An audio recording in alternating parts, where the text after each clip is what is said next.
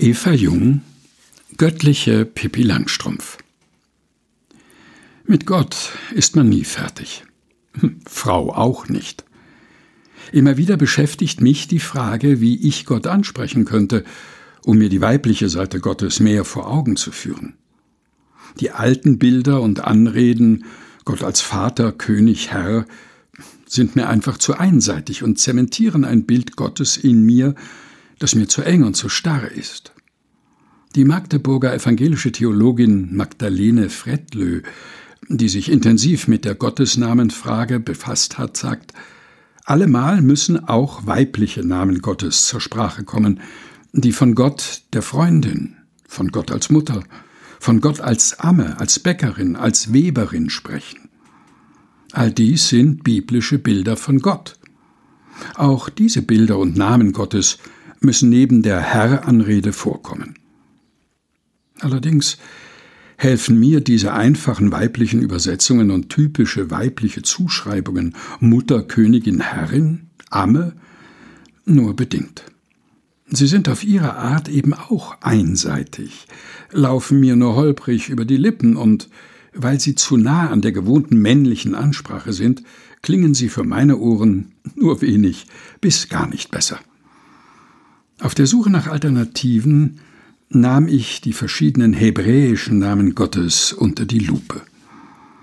Darüber und durch die Beschäftigung mit der Dreieinigkeit Gottes stieß ich darauf, dass der hebräische Name für den Geist Gottes, Ruach, weiblich ist. Das half mir sehr. Gott mit einem weiblichen Eigennamen anzusprechen, erleichterte mir enorm, im Gebet mit Gottes weiblicher Seite in Verbindung zu treten. Vor kurzem, ich war mal wieder mit Gott im Gespräch über dies und das, da brachte sie mich auf eine ganz neue Idee. Gott sicherte mir, wie eigentlich jeden Tag, zu, den Tag über nicht von meiner Seite zu weichen, mal vor mir, mal hinter mir, mal über und neben und unter mir, eben mit mir unterwegs zu sein und mir jederzeit ihre Rückendeckung zu geben.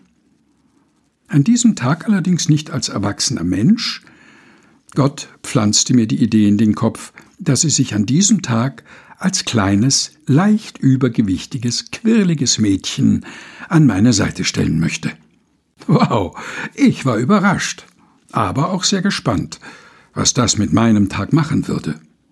Und ich kann berichten, wir hatten sehr viel Spaß.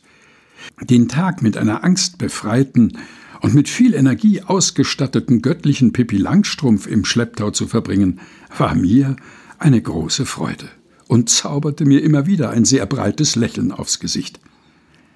Im Nachhinein kann ich nur raten, lassen Sie sich öfter mal eine neue Gottesbrille aufsetzen und vermeiden Sie, Gott und Mensch in Schubladen zu stecken. Es lohnt sich. Eva Jung Göttliche Pippi Langstrumpf, gelesen von Helga Heinold. Aus Spielraum. Sieben Wochen ohne Blockaden. Herausgegeben von Susanne Breit-Kessler in der Edition Chrismon.